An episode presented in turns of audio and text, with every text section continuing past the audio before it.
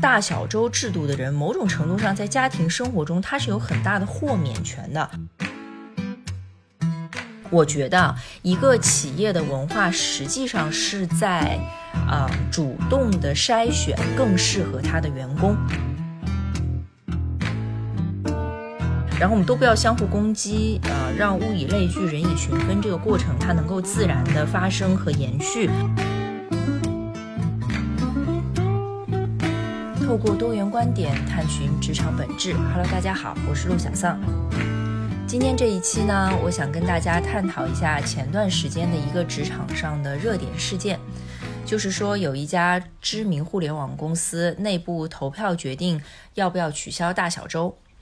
大小周指的是，比如说这周我们上五天班，然后下一周呢就上六天，这样算下来，每个月会比正常双休的公司呢要多上两天班。然后这件事情的前提啊是这家公司是呃正常支付加班工资的。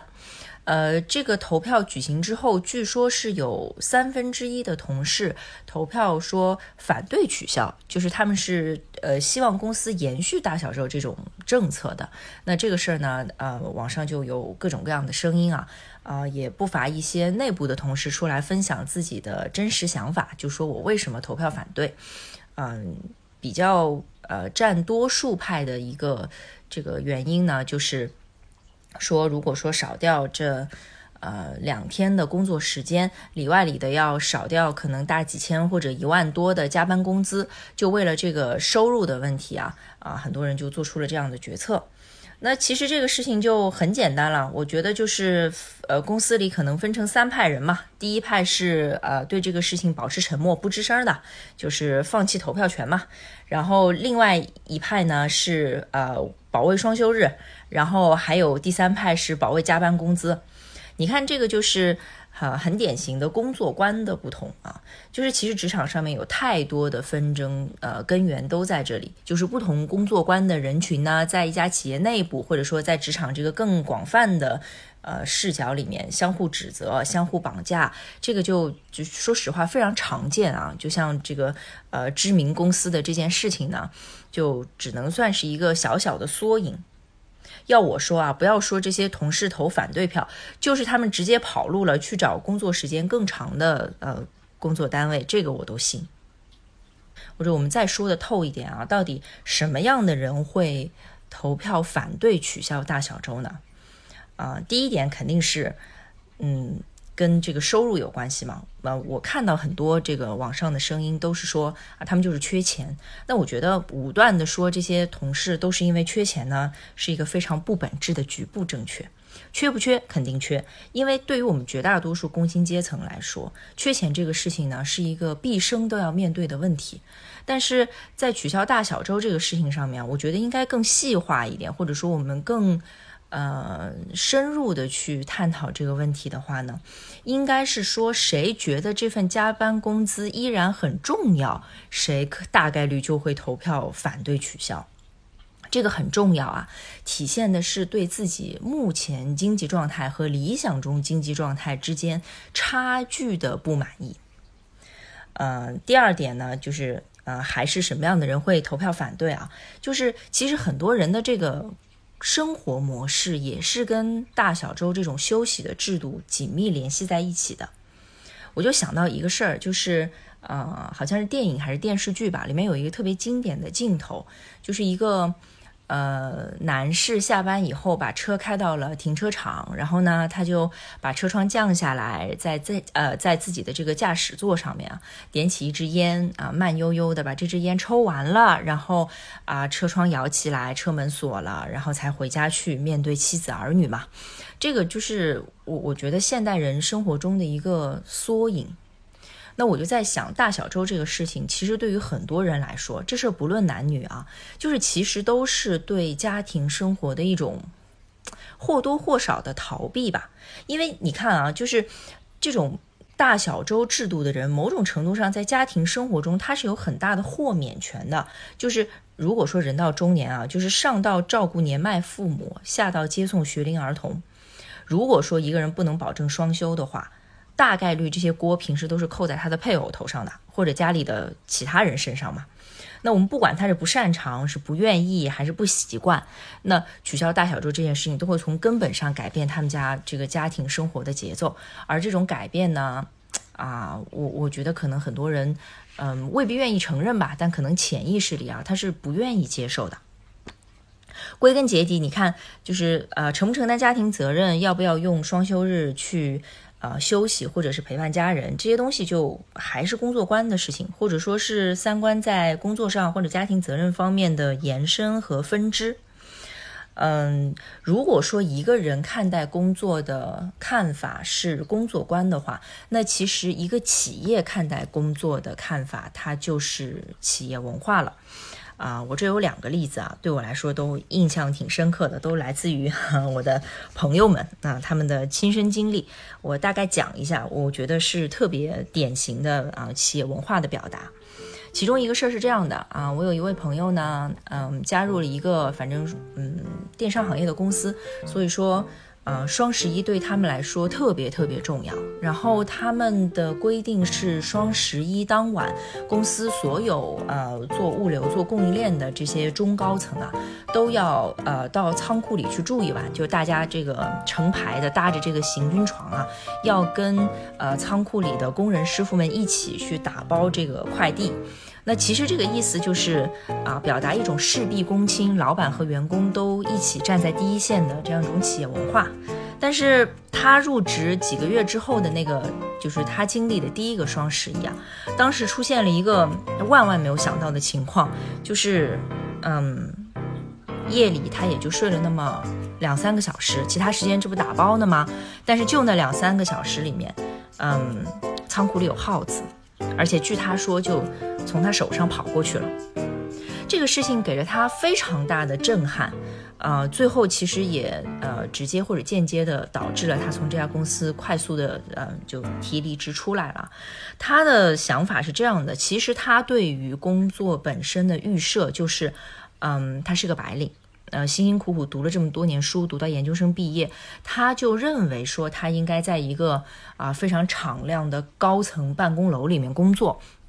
你让他短暂的去仓库帮一两天忙可以，但是有耗子这件事情就，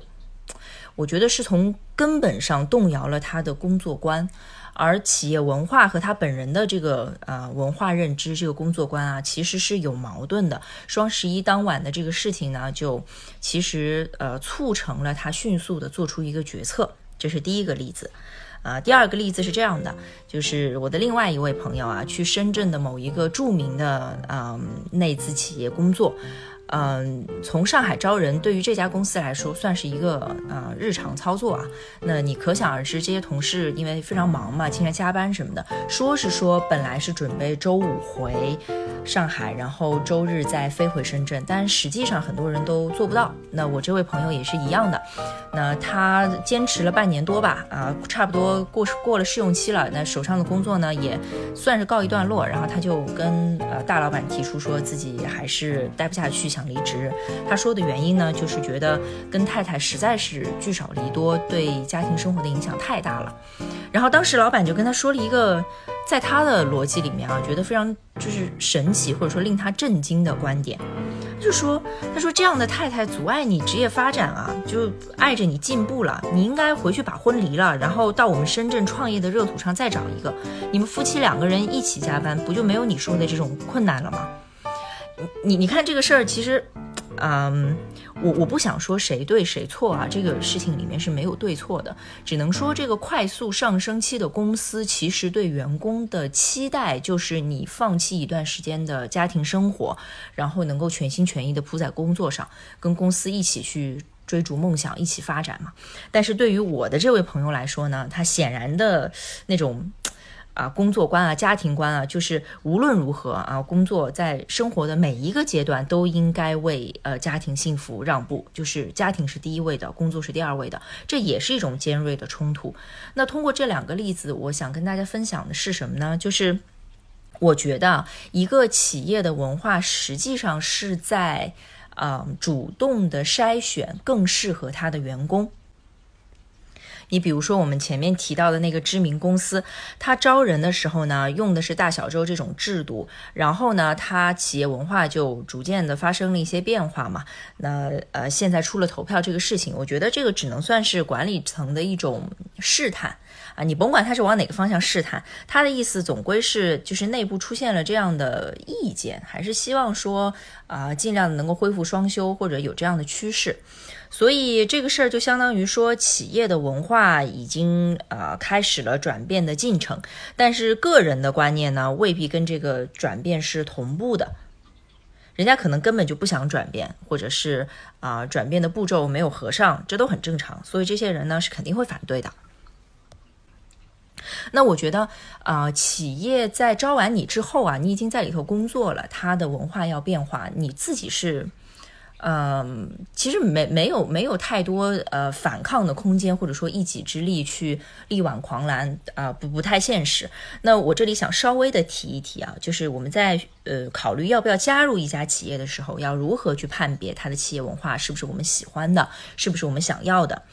嗯，这是一个特别大的话题啊，我觉得都可以另起一篇了。我就打算稍微的提一提啊，我能立刻想到的点啊，有这么两个，一个呢就是你观察一下，呃，企业人士在跟你就是招聘活动中交互的时候，他的那个。工作方式是什么样的？有一些企业的人士呢，他表示出的态度就是招人是业务部门的事情，我差不多把流程啊、啊手续啊什么的都照顾好就行了。如果是这样呢，就算是一扇窗口，你就可以看到说这个公司可能是比较为核心业务论的，就可能这个公司销售啊或者是研发啊，它是绝对核心，然后其他比如说人事这样的支持性的部门啊，在内部就，嗯。没有那么深入的参与到业务本身里面去。那如果说你应聘的也是支持性质的部门，哪怕不是人事，是其他的，比如说市场啊，或者是供应链啊，啊，或者是生产啊，那你就需要考虑一下，可能在将来的工作中，你想要进入业务核心，会比你以为的要稍微困难一点。然后第二个点呢，就是你看它整个招聘的流程。我举个小例子啊，比如说。嗯，每一份那个就是聘用意向书或者我们说 offer 啊，就是最后他一定是需要大老板签字的。有些公司等待大老板签字这个过程需要你等上十天半个月。